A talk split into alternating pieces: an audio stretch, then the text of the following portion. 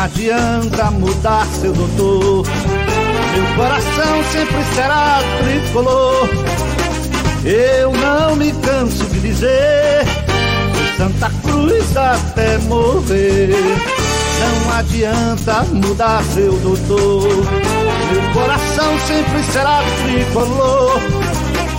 Eu não me canso de dizer Santa Cruz até morrer.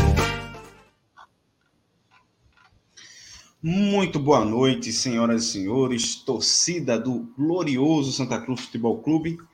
Estamos começando mais um pré-jogo, pré-jogo do Beberibe 285.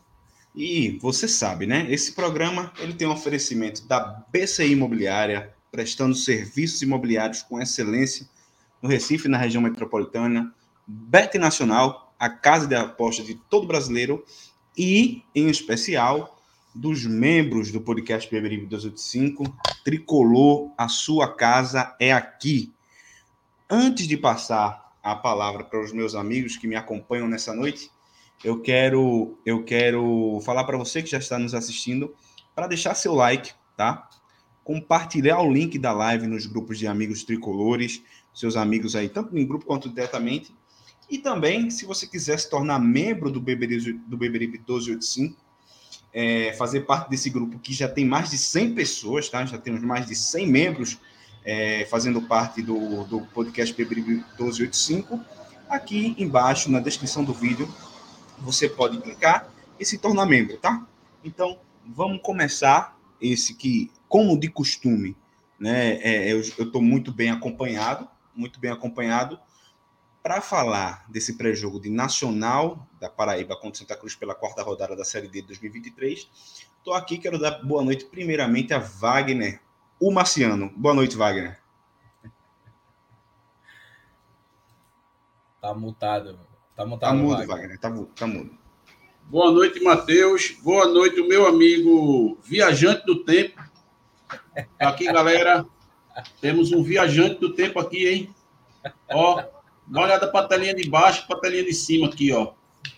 Se eu soubesse, amigo, eu tinha feito a barba, rapaz. meu amigo Hugo. Comendador, meu amigo, comendador. Meu amigo Hugo Gamboa. E tá aqui, ó. Vem cá, vem cá. Tu quer se mostrar? Vem cá aqui, ó. O zagueiro aqui do Santa Cruz, alemão, ó. Aqui, alemão aqui.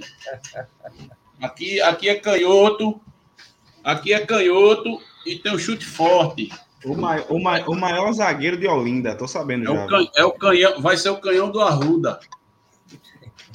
Boa noite aí para vocês que estão aí do outro lado da tela. Vamos falar aí de mais um jogo aí fora de casa, um jogo importante, né? Que a gente precisa manter essa pegada para conquistar mais três pontos e, e, e, ir amealhando ali, né? O nosso lugar no G4. Uma competição Beleza. tão complicada como essa. Beleza, Wagner. Deixa eu dar boa noite aqui a Hugo. Hugo, pessoal, que é integrante, ele é integrante fundador da torcida mais etílica do Santa Cruz. O cabra é bom, bom mesmo. E aí, Hugo, boa noite. Boa noite, boa noite, Matheus, boa noite, Wagner, boa noite à, à imensa nação coral. E vamos lá, vamos conversar hoje sobre, sobre o nosso Santa Cruz e sobre essa tão desejada sequência que a gente está precisando é, eu acho que o mais importante hoje, nosso foco né, para esse jogo é não só melhorar o nosso futebol, mas também a gente ter uma sequência de resultado. Né? Tendo em vista que os dois próximos jogos aí a gente vai ter dois jogos em casa, né? E se a torcida da gente já provou que quer abraçar o time, né? Pelo o meu sentimento é de que é, o time falta querer ser abraçado. Esse é o meu sentimento, né? E nessa expectativa aí, vamos vamos estar lá direto de Patos no domingo, se Deus quiser, apoiando e trazendo uma vitória, se Deus quiser. Qual vai ser o itinerário para domingo? Vai sair daqui de que horas? É uma aventura, viu? A gente tá marcando para sair realmente assim às quatro e meia, mas eu acredito para efetivamente estar tá se deslocando às cinco horas da manhã é, para que a gente chegue lá com tranquilidade, né? Para que não seja uma viagem é, é, com muitas pressas, para que a gente possa dar umas paradas. É, então, acredito que a gente deve estar chegando lá por volta do meio-dia, uma hora no máximo. A gente possa almoçar, se estabelecer bem, né? E acredito que a gente deva ficar próximo ao estádio. E depois disso, a gente, né, depois após o jogo, se Deus quiser voltar com a vitória aí para Recife, assim que finalizar o jogo, que tiver liberado também a nossa saída. Né? Beleza. Só, só, uma dúvida, vocês vão por, por que rota? Por Goiânia, por, por onde? Pela 232? É, hoje a gente estava discutindo justamente isso, é, Wagner, escutando também um pouco o motorista, né, que tem um pouco de experiência. É, e a gente está um pouco na dúvida, né? A gente já escutou que por Sertânia é, seria um trajeto é, um pouco mais longo, porém mais tranquilo, mas também é, por Campina Grande seria mais rápido, então a gente está nessa aí nessa dúvida é, de como é que a gente vai se deslocar. Mas eu acredito que a gente deva ir normal para Campina Grande mesmo. Eu acredito. Beleza. É, já começaram, já começaram a sair algumas notícias. Eu não estava nem é, me preparando para falar disso. A pauta nem, nem seria essa, mas eu quero comentar com você, até porque o Hugo vai para o jogo, né? E algumas notícias estão começando a sair aí, inclusive essa notícia foi postada lá por, por... deixa eu colocar ela aqui na tela. Uh, cadê, cadê? Lá por Camila, tá? Camila acabou de postar em seu Twitter seguinte: os ingressos para a torcida do Santa Cruz em Patos custarão 50 reais a meia e 100 reais a inteira. Bilhetes só serão vendidos na loja do Nacional ou na bilheteria do estádio José Cavalcante, tá? Sobre isso, até Gerailton, durante o dia de hoje, entrou em contato tanto com a loja do clube, quanto, quanto, quanto tanto com o site onde está sendo vendido o ingresso, se não me falha a memória. E o ingresso mais caro que estava lá para ser vendido tinha um valor de 60 reais, tá? Então, e se se confirmar que o ingresso mais caro da torcida é, da casa é 60 reais, o ingresso do visitante não pode ser mais caro que 60 reais. Né? O, o código do torcedor, o código do consumidor afirma isso. Para além disso, tem outro ponto que foi levantado por André aqui nos grupos internos, ele falou é, é, é, falando sobre também o, o, Código do Consumidor, o Código do Torcedor, no artigo 20, dizendo assim: é direito do torcedor partícipe que os ingressos para as partidas integrantes de competições profissionais sejam colocados à venda até 72 horas antes do início da partida correspondente. Então, somente hoje a gente está tendo conhecimento é, do, de quanto vai ser o ingresso. Vamos confirmar realmente se o ingresso vai ser nesse valor de 100 reais. Mas somente hoje a gente está tendo essa informação. Então a gente tem dois problemas aí. O primeiro problema é que o ingresso tem que ser pelo menos igual ao valor é, da torcida de casa. E o segundo, que esses ingressos já deveriam estar sendo vendidos com 72 horas de é, diferença do jogo. A gente está a menos de 48 horas do jogo. Então, tem duas irregularidades que a diretoria do Santa Cruz precisa é, é, entrar em campo né, com seu jurídico para tentar entender como é que vai ser essa questão. É, outra questão que está envolto nesse jogo é sobre essa questão da Polícia Militar da Paraíba, que entrou com um pedido para que fosse torcida única no estádio. Trazendo todo esse ambiente, Hugo, eu quero te fazer essa pergunta. Se sente seguro, é, assim, não seguro na sua integridade física em si, mas seguro de chegar lá e conseguir assistir o jogo, né? Fazer uma viagem tão longa é, assim, infelizmente, a gente acaba passando é, por essas situações e essas incertezas, é, principalmente em relação é, a essa, esse valor do ingresso, né? Essa, esse problema, queira ou não queira, judicial, né? que a gente pode estar enfrentando aí. É, e, para mim, o, o, a minha maior tristeza a minha maior chateação, principalmente como torcedor, como sócio do clube, é, como conselheiro do clube, é, eu fico triste em observar que o próprio clube, né, representado pelo seu poder executivo, pela sua diretoria, até pelo próprio conselho deliberativo, que eu não sei se, se teria essa função, acredito que seja muito mais do executivo, né, não intermediar essa situação. né? Não, não preservar o seu torcedor em relação à busca pelos ingressos, em relação a, a em relação à proteção do seu torcedor, né, que quer acompanhar o seu time, é, isso me deixa triste. É, mas respondendo mais diretamente sua pergunta, Matheus, eu, eu, por mais que tenham as incertezas, eu acredito que eu vá confiante de que, de que eu vá conseguir chegar e assistir sim ao jogo. Né? É, eu acredito que mesmo com essa turbulência, é, que a gente, e com esse mix de informações aí, né, é, por mais que a polícia tenha solicitado essa, essa, essa jogo de, de, torcida única, a gente observou que a justiça não acatou, né? E também vai ter um jogo do próprio Campinense, né? Então, assim, é, que é o que teria a maior rivalidade.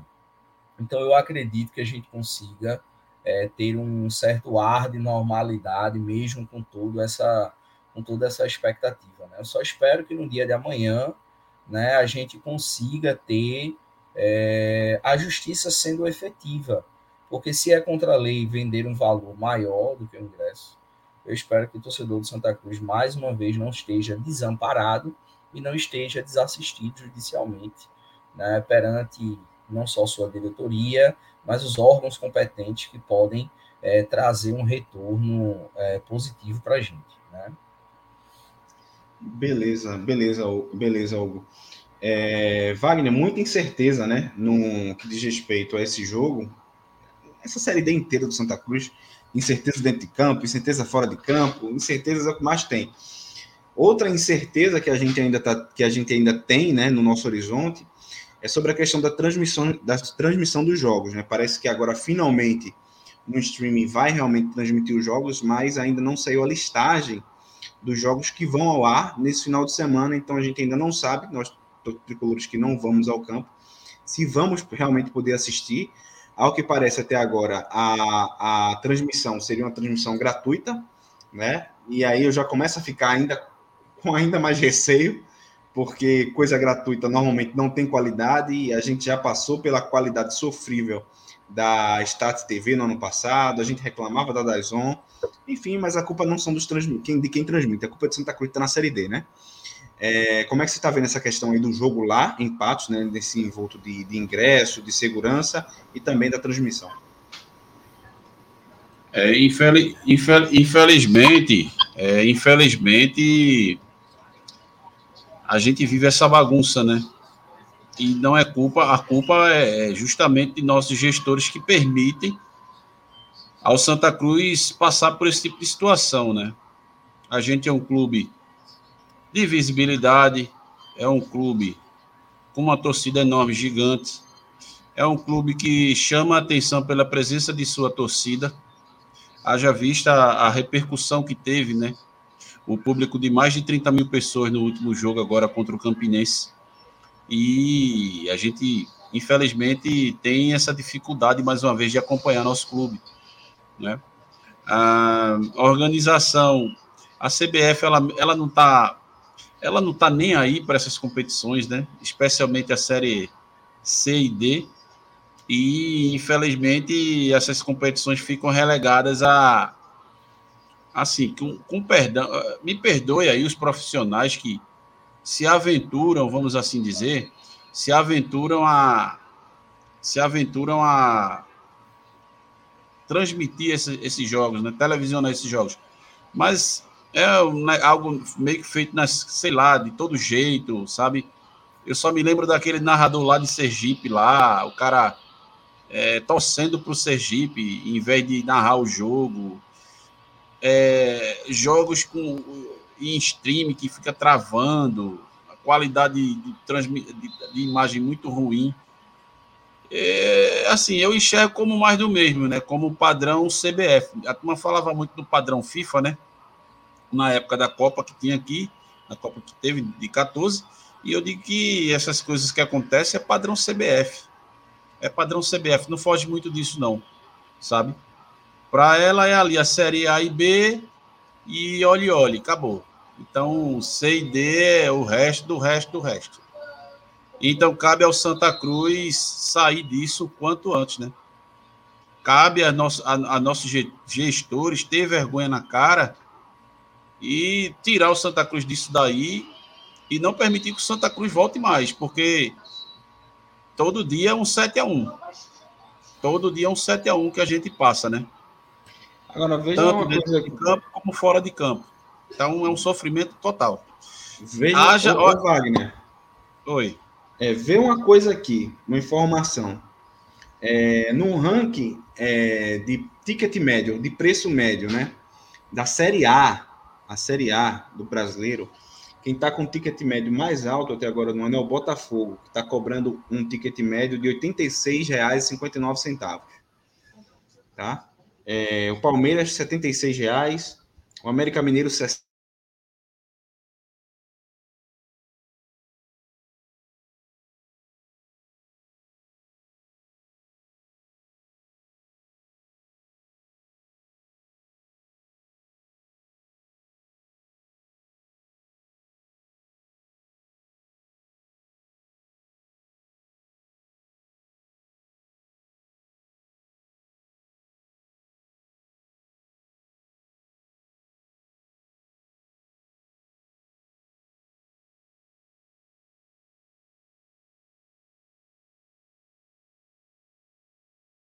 50 reais já seria de... muito. 50 reais já seria caro.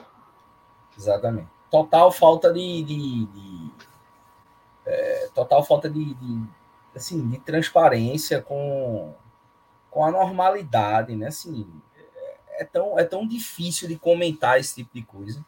É, são, tantas, são tantas vertentes que a gente imagina nesse momento que podem acontecer, né? Que a gente fica sem entender de fato né? O, que é que, o que é que justifica uma pessoa colocar um preço de ingresso né, desse tipo? Porque até para dizer assim, tudo bem que não é uma equipe que né, vá criar muito público e tal, mas veja, a quantidade de torcedores vai ser pouco, nem para dizer que vai ter uma renda maior. Né? E assim, parece terra de ninguém, né? Parece que a pessoa, na hora de colocar o ingresso, não investiga qual o valor que se pode colocar, né? não, não tem uma assessoria jurídica, não tem uma, um consentimento de nada, simplesmente vai lá e acha que pode colocar o valor que quer, né? Então, isso só, só demonstra a, a, a mal recepção que provavelmente a gente vai ter, né? E também demonstra a falta de força né, que a diretoria vem demonstrando ter nos bastidores. Infelizmente, a realidade é essa. Vamos esperar que eu esteja errado e que amanhã a diretoria consiga agir né, e consiga trazer uma, uma resposta positiva ao seu torcedor. Né? Porque por mais que atinja apenas aos torcedores que querem ir ao jogo, isso é uma demonstração para toda, toda a torcida do Santa Cruz. Né? É uma demonstração, inclusive, de má fé contra o próprio clube. Afinal, a torcida representa o seu clube. Então, eu acho né, uma situação bem desagradável e eu espero que as pessoas competentes possam fazer isso. A gente até passou por uma situação é, parecida e conseguiu se resolver no diálogo. Basta a gente lembrar, ano passado, foi não me deixem falhar a memória, mas eu acho que foi ano passado, sim, quando a gente passou do retrô né? E a gente, é, no primeiro jogo, teve os ingressos, e no segundo jogo, o Laércio colocou um valor né, absurdo na área do Pernambuco, e, e, parece que nem a diretoria do Santa Cruz conseguiu entrar em acordo. Parece que Tininho, se não me falha a memória, Tininho foi que conseguiu reunir Laércio com a diretoria do Santa Cruz, com o atual presidente, para que se chegasse no denominador comum e colocassem valores acessíveis né? Então, assim, é, eu espero né, que no dia de amanhã a gente tenha um melhor retorno dessa situação. É, Valdec trouxe esse comentário aí, é um comentário importante, a gente precisa lembrar disso, porque tanto essa situação do ingresso, talvez a do ingresso um pouco menos, mas a situação da Polícia Militar da Paraíba pedindo para ter torcida única, é parte do mal que a torcida organizada, que tem ligação com a diretoria do clube, tem feito ao Santa Cruz. Não é de hoje, né? que a torcida do Santa Cruz está tá sendo mal recepcionada, sendo mal vista aqui no estado, mas fora do estado principalmente, por conta de vândalos que se, se, se vestem com a, a camisa do Santa Cruz para fazer baderna, para cometer crimes em diversos locais daqui do Nordeste, principalmente aqui no Nordeste, nas competições aqui no Nordeste. Então, é importante isso ser dito, porque a gente está no ano, mais um ano, em que no final do ano a gente vai ter eleição no clube, e a gente precisa trazer essas questões à tona, porque provavelmente, tá, em algum momento nós seremos novamente prejudicados por essa torcida organizada que tem ligações com a atual diretoria do clube é, e com outras que passaram também, sendo bem justo, né? É, não sei se Wagner tem alguma coisa a falar sobre esse tema, é, para a gente seguir. Eu tenho. É o seguinte, Matheus, é como eu falei hoje, acho que eu falei até no nosso grupo. É, primeiramente, eu escutei o áudio né, do, do tenente coronel lá no, da Paraíba, determinado momento foi dito que um dos motivos para pedir torcida única foi que o estádio estava passando por reforma é, e com isso a capacidade estava reduzida e pelo fato dela estar tá reduzida é, era, era melhor que se destinasse apenas a torcida mandante. Uma desculpa para mim, na minha opinião, desculpa esfarrapada, né? Porque, é, para mim, isso de um tempo para cá, mais especificamente de 2018 para cá, tem sido um. Tem sido um. Como é que eu posso dizer? Tem sido um pretexto para o clube poder ter apenas a sua torcida dentro de campo. Eu lembro que contra nós isso começou com a torcida do Botafogo da Paraíba, não, do ABC de Natal. Eles vieram aqui na Copa do Nordeste, a torcida deles foi bem recebida aqui. O ABC aplicou uma goleada de 4 a 1 no Santa Cruz naquela eliminação, nas quartas de final da Copa do Nordeste. E quando a gente foi jogar lá, já válido pela Série C, a gente foi barrado, foi barrado. Deixaram a torcida do Santa Cruz entrar lá no Frasqueirão. É, não, mas, mas tinha que tirar a camisa e depois simplesmente botaram a torcida do Santa Cruz para fora. E o placar, aí é que foi o, o ponto alto. O placar foi 3 a 0 para o Santa Cruz. Parece até que foi um castigo lá.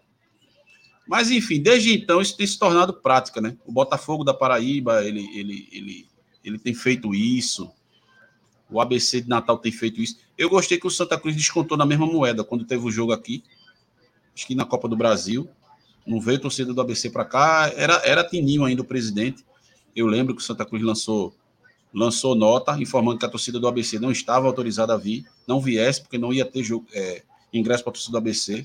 Eu lembro de Constantino também falando isso na rádio, e ali eu gostei, né? É aquela história, é a lei da reciprocidade. Se você não me recebe bem na sua casa, não espere que eu vá lhe receber bem quando você vir me visitar. Então, mas enfim, é, eu não acho, de toda forma, eu não acho isso acertado. É, futebol, a beleza do futebol se dá justamente também pelo duelo das duas torcidas, né? A gente, quando vai para clássico, além da vontade de vencer o nosso, o nosso rival, é claro, evidente, mas fica legal, fica bacana aquela festa, né? As torcidas se testando ali. E hoje em dia, praticamente, você não tem. Aí, beleza. É, entrando mais especificamente no tema, vamos lá para Paraíba onde vai ser o jogo. Eu entendo que a violência ela tá, ela, ela é endêmica aqui no Brasil e tem piorado cada vez mais. Tem piorado cada vez mais, né? Principalmente quando você, eu, eu que vivi aquela época lá de trás, estou vivendo esses tempos atuais, eu vejo como é diferente. Como é, os tempos eram outros quando eu comecei aí. A gente não tinha medo de ir para jogo. Não tinha. Hoje em dia a gente vai, mas vai com o pé atrás. Então, caberia a quem coibir isso? A própria Polícia Militar. Para mim, não deveria ser barrada a torcida do Santa Cruz, a torcida visitante. Isso eu falo jogo em João Pessoa, eu falo em jogo em Campina Grande, em Souza, em Patos, entendeu? Onde quer que seja. Cabe à Polícia Militar é, fazer todo um esquema de revistar quem está entrando. Ali na, na, na, nas principais cercanias do, da cidade, pelo menos ali, do, se não do estado, porque a fronteira é muito maior, mas pelo menos a principal entrada ali do, da cidade. Quando vê que é organizada, vamos revistar. Geralmente a organizada vai no ônibus, para o ônibus, entra lá e vamos revistar, vamos ver o que, é que tem aqui dentro. Entendeu? Se tiver alguém com alguma coisa que seja inadequada aquele comportamento, ó, tu vai ficar. Tu vai ficar aqui, só vou liberar depois do jogo. E o mesmo vale com pessoas que vai em carro pequeno e veículo pequeno.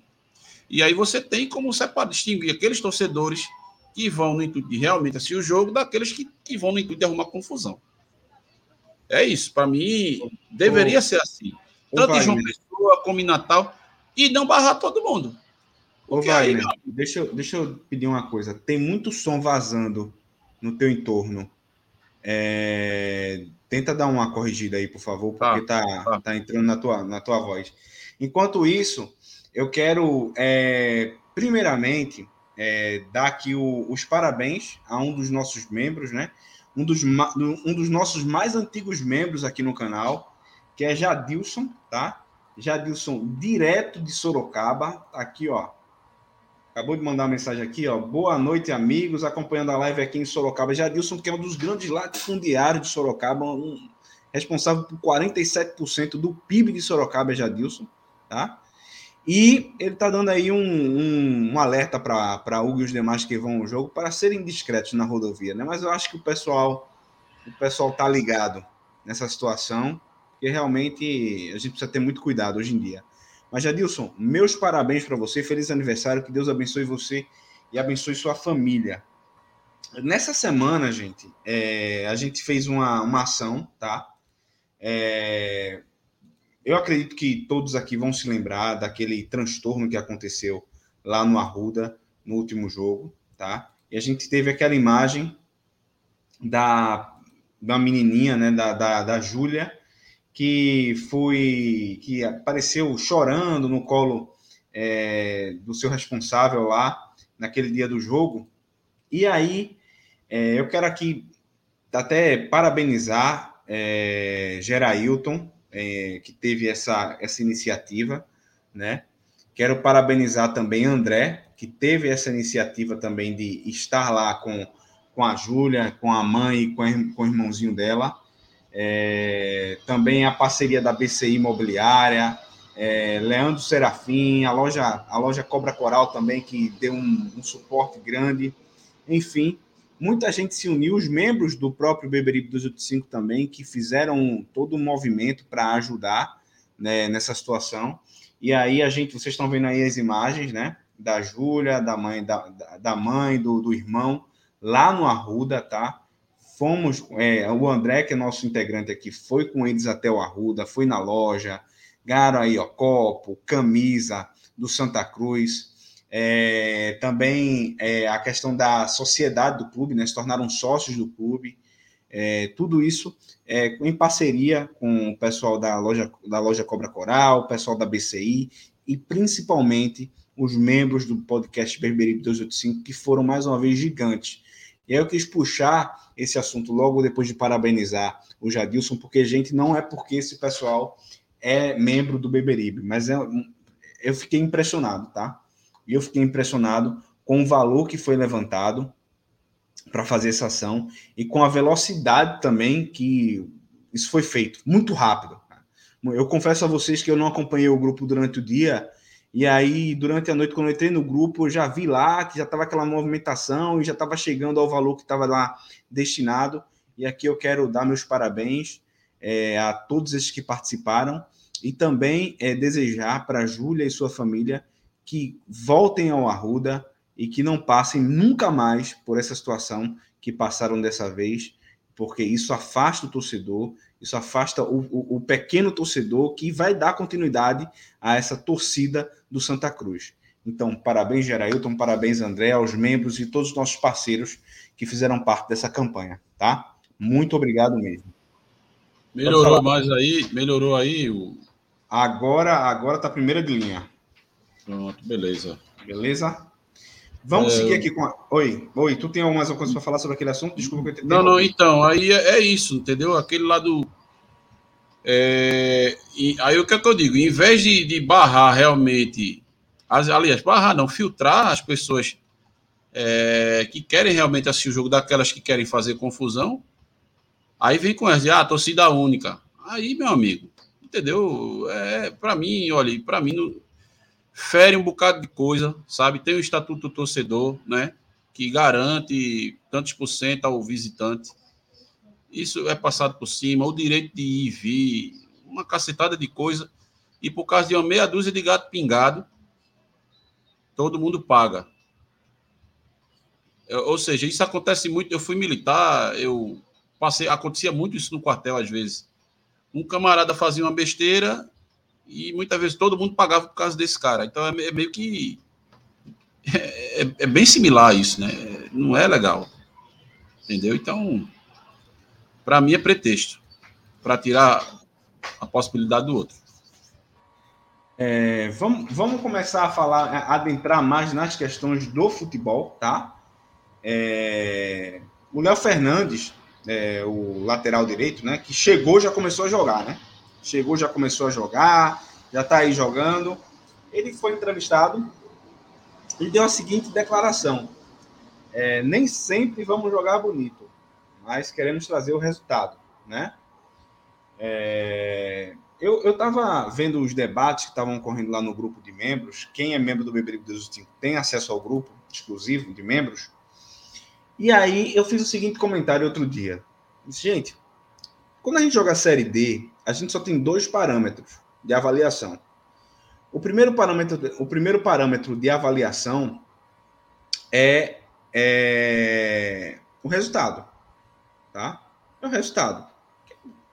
Afinal das contas, é três pontos no final do dia que a gente precisa e a gente precisa de vencer para chegar na próxima fase e chegar na Série D.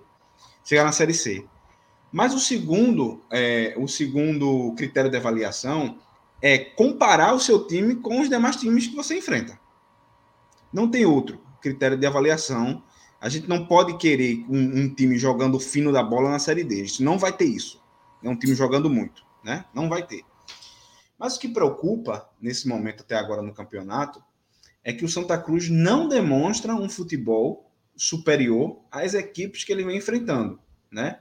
E nos três jogos que nós já tivemos até agora, contra o Iguatu, vencemos, mas aquele jogo poderia ter sido empate, ou poderíamos até ter perdido, dependendo de uma bola ou outra que entrasse. A gente perdeu para o Potiguar, né? Jogo que estava ganho e entregamos. E agora, nesse jogo contra o Campinense, a gente venceu também de uma forma bem sufocada. Então, levando em consideração essa frase do Léo Fernandes, e aí eu queria começar ouvindo o Hugo, é, como é que você está vendo até agora esses três primeiros jogos Hugo, do Santa Cruz, né? Nessa, nessa Série D. E até se você está com. Qual é a tua expectativa, né? Para esse jogo lá contra o, contra o, o, o Nacional? Bom, é, primeiro tentar falar um pouquinho né, sobre os dois jogos que eu consegui acompanhar foi os dois jogos no Arruda, até porque aquele, aquele jogo de Potiguar ficou muito difícil né, acompanhar. Ainda tentei ficar tentando ver ali a, a live da torcedora que estava transmitindo, mas foi bem difícil de acompanhar.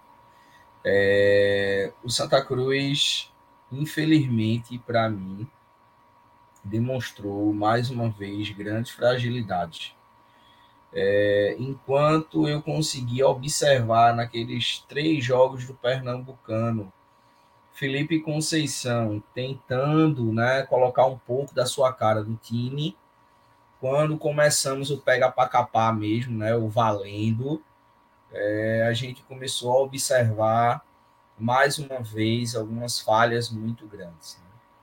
Então, o que é que eu senti de mudança do time para o time de Ranielli?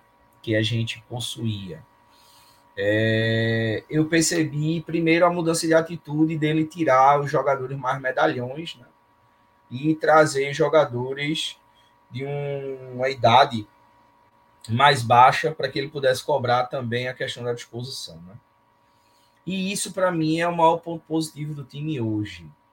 não é aquele time que demonstra vontade ao extremo, mas a gente percebe, é, principalmente na defesa, e como a gente suportou o Campinense é, no 1 a 0 é, demonstra que muitas bolas a gente, por mais que estava desorganizado, mas a torcida empurrou e o time é, acompanhou esse empurrão e demonstrou vontade. Em alguns momentos eu percebi muita vontade dos jogadores. Então, para mim, esse está sendo o maior ponto positivo. Porém, para mim, o maior ponto negativo que também ficou muito evidente é, no jogo contra o Campinense é, foi a questão da, da gente não ter um time para se armar para o contra-ataque. Porque, veja, já ficou muito claro na Série D que quem faz 1 a 0 parece que faz 10 a 0 entendeu? Sim. É, parece que é uma disparidade gigantesca. Então, quando o time faz 1 a 0 recua-se a um ponto que parece que se levar um gol é um desespero, entendeu? É, e aí isso ficou muito evidente no jogo contra o Potiguar, porque a gente faz 1 a 0 levar uma virada nos minutos finais, demonstra a imaturidade que o time tem e demonstra que a gente precisa ser mais inteligente para jogar essa competição, certo? É, fazer 1 a 0 no Campinense e abdicar de jogar não é inteligente, porque não vai ter poder de recuperação. Não estou dizendo que a gente precisa continuar atacando e se expondo até achar 1 a 0 mas que a gente tem que ter um mínimo de organização para sair, pelo menos no contra-ataque. Porque as bolas perigosas que a gente teve no segundo tempo foi uma bola de meio de campo que quase Pipico faz gol, e a outra que num bombom para frente que ele brigou e quase ele ganhava a bola. Foram as únicas coisas, pífias, inclusive. Né? Então a gente precisa ter uma melhor organização. Com a bola, eu acredito que o time é, não consegue triangular bem ainda nas pontas. Mas eu analiso isso muito mais com falta de peça. E quando eu falo falta de peça, eu falo de qualidade mesmo. Né? Porque se a gente analisar direitinho, Fabrício Bigode, para mim, não demonstrou para que veio. Pingo, tão pouco. Quando a gente tem um time onde os dois volantes não demonstram um futebol é, mínimo, né? é, é, muito difícil o time ter poder de criação. Chiquinho vem é, só caindo de produção. Né? Se é que ele teve alguma produção no Pernambucano, o que me faz concluir de que era muito mais o baixo nível do Pernambucano do que propriamente dito qualquer rendimento de Chiquinho. Então a gente tem um meio de campo onde a gente não consegue criar, a gente tem um meio de campo onde a gente não consegue evoluir. Então isso é muito ruim para o time, porque se cansa marcar. Por mais que a gente tenha um time mais jovem, se a gente não consegue ter a bola, trabalhar a bola, oferecer contra-ataque, fazer com que o outro time também tenha um certo receio, a gente vai acabar tendo o problema de marcar, só marcar, só marcar e só marcar cansa, meu amigo. Quem jogou qualquer pelada, entendeu? Uma vez na sua vida, sabe que quanto mais você perde a bola, mais desgaste você tem. Então eu acredito que a inexperiência do próprio treinador na competição está prejudicando, mas principalmente a qualidade do time. O meio de campo do Santa Cruz, para mim, hoje é o mais preocupante, sabe? Felipe Conceição, inclusive, afirmou que esse recuo do time não foi algo proposto por ele, que ele nem, nem gosta disso, foi algo natural do, do, do time e talvez também passe por uma questão física, né? Com certeza. Eu acredito, inclusive, muito mais é, pela questão do espírito da competição mesmo, Matheus. Eu acredito muito que isso é, acabe influenciando porque se você lembrar os três jogos do Santa Cruz, foi exatamente a mesma coisa. Entendeu? Foi exatamente a mesma coisa. A gente consegue sair na frente e a gente recua de uma forma, sabe, que parece que 1 a 0 já está goleada. Né? Então acho que o time precisa mudar um pouco essa mentalidade. E acho que a gente precisa é, ter uma boa sequência. Respondendo sua pergunta em relação à expectativa, é, eu espero que a gente consiga dessa vez ser mais inteligente, que a gente consiga achar o gol que a gente consiga sair na frente e que a gente consiga ser inteligente para poder estar à frente do placar, que foi uma coisa que eu senti falta nos outros três jogos. Né? Gente tem um pouco mais de malícia, de trabalhar mais a bola, né? de não deixar o adversário é, gostar do jogo. Porque eu não acho que o time do Campinense seja um time de uma técnica absurda. Inclusive, eu acho o jogo, o primeiro jogo da rodada, acho que é o Pacajus, o, o time do Ceará, eu achei um time muito, de muito mais qualidade técnica do que o próprio Campinense. Mas o fato de a gente entregar muita bola demonstrou que o Campinense parecia que tinha uma qualidade né, enorme. E aí eu sempre relembro que é, a principal característica da Série D é a ruindade, entendeu? Sim, não tem como a gente dizer, ah, porque tal time vai destoar. Não vai. Inclusive o nosso. Inclusive o nosso. Tá? Então, eu espero, minha expectativa é que a gente consiga ser mais inteligente e que a gente traga essa vitória no ruim, no ruim, no ruim, no empate. Porque esses dois jogos em casa, para mim, decreta se a gente realmente vai classificar bem ou não, certo? E se a gente consegue uma, uma vitória fora, esse empate, esses dois jogos em casa, a torcida abraçando como está abraçando o clube, e a gente conseguir essas duas vitórias, eu acredito que a gente vai ficar muito bem encaminhado é, para que a gente consiga é, ter um resultado positivo. É, vou passar para Wagner fazer uma pergunta aqui para Wagner, mas antes eu queria só fazer um, dar uma resposta aqui a Edson, que ele fez essa pergunta aí sobre se o Santa Cruz rechaçou a proposta do Newcastle sobre a SAF. É, veja só, o que a gente tem é, não é uma proposta, que a gente teve né, de, de, notícia não é que foi uma proposta do Newcastle, foi de uma empresa ligada que fez também as negociações lá da época do Newcastle e que essa empresa teve três reuniões com o clube, a primeira de apresentação, uma segunda reunião de, de, de uma conversação um pouco mais aprofundada. Na terceira reunião, foi se apresentado o que seria o clube, qual seria o projeto Santa Cruz, e ao que parece, isso foram, isso foi palavras do, do Zé Neves, do. Como, esqueci o nome, rapaz. Do filho de Zé Neves, né? Do filho de Zé Neves, na, no programa de. de, de Vixe, sexta-feira, tô cansado já. No programa da Rádio, da Rádio Clube. Meu nome do. do, do, jogo aberto, não, na TV? Não, não, não. Foi numa entrevista por telefone no programa da Rádio Clube, da hora do almoço. Esqueci o nome do jornalista agora. E aí ele falou que a apresentação do Santa Cruz não agradou né, a empresa que estava fazendo a negociação e aparentemente Santa Cruz não se demonstrou preparado para aquela apresentação, coisa que a gente vem falando aqui em diversas lives, que o Santa Cruz não tem um, um valuation, não tem uma boa apresentação do clube, enfim, provavelmente a gente perdeu essa apresentação. Antônio Luiz Neto veio é, dar uma entrevista no programa da Rádio Jornal e disse que essas negociações estão sendo feitas com sigilo. Isso, é, Francisco me lembrou aqui, no programa de Jorge Soares, tá? O, Zé Neves, o filho do Zé Neves deu essa entrevista. E aí, é, termina que a gente não tem transparência, a gente não sabe de nada, e estamos nessa aqui, na esperança que surja alguma coisa boa, mas a esperança, mas o fato é que a esperança é uma coisa que realmente a gente espera por fora, não porque temos fatos é, objetivos para contar. É, Wagner, eu queria te fazer uma pergunta. Léo Fernandes, ele é esse lateral, eu queria saber se ele tem agradado. E a segunda pergunta é, ele joga do lado de Lucas Silva, pesquisar, caiu muito de rendimento daquilo que ele vinha apresentando no começo do ano, né? E aí termina que a gente tinha um lado direito, pelo menos um lado direito forte no começo do ano, e agora parece que a gente deixou de ter esse lado direito forte. É, como é que você está vendo tanto o Léo, Léo Fernandes e esse lado direito, né, com o Léo Silva na equipe do Santa? É. Olha, vê só, é, o, Lucas Silva salta aos olhos a queda de, de rendimento dele, né?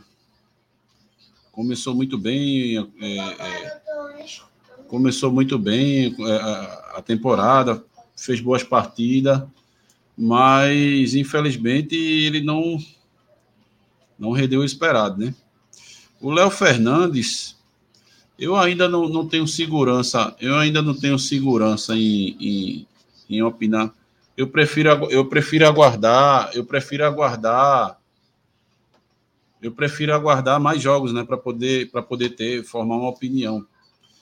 Mas é, assim, é nítido que a gente está tendo problema aí para com nossa equipe, né? Infelizmente, estamos tendo fragilidades ali do miolo de zaga, como eu já falei no, no, no pós-jogo. Eu não, não consigo confiar ali naquele meio de zaga. Para mim, o titular tem que ser Ian mesmo. Não que Ian seja um, sabe, o titular absoluto, mas por questão de experiência. Mas, enfim. Agora, sobre a competitividade do, do, do Santa Cruz, tem um histórico que a gente só ganhou uma partida, só ganhou uma partida por dois gols de diferença, né? Foi em 2010, o jogo contra o Potiguar 2 a 0, eu estava até no jogo. E o restante foi tudo jogo de diferença de um gol, né? É...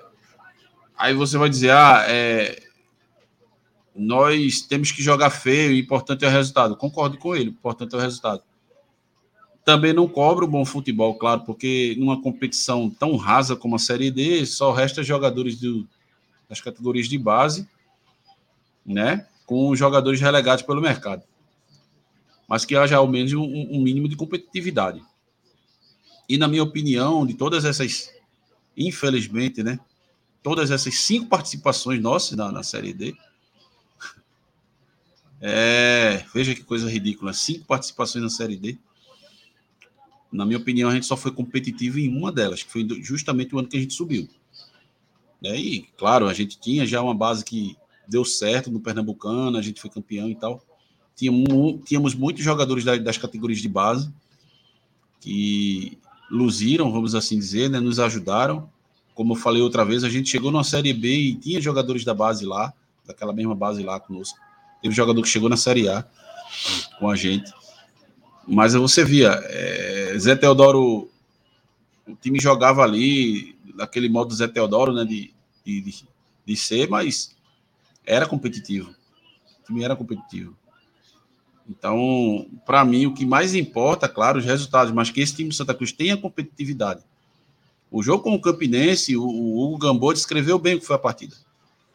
O time da gente toda hora correndo atrás da bola, o Campinense se mostrou uma equipe mais time que o Santa Cruz, eu falei isso no, no pós-jogo, continua sendo minha opinião, tanto na parte física como na parte tática. Um time mais organizado, um time que se distribuiu melhor, um time que tocou bem a bola.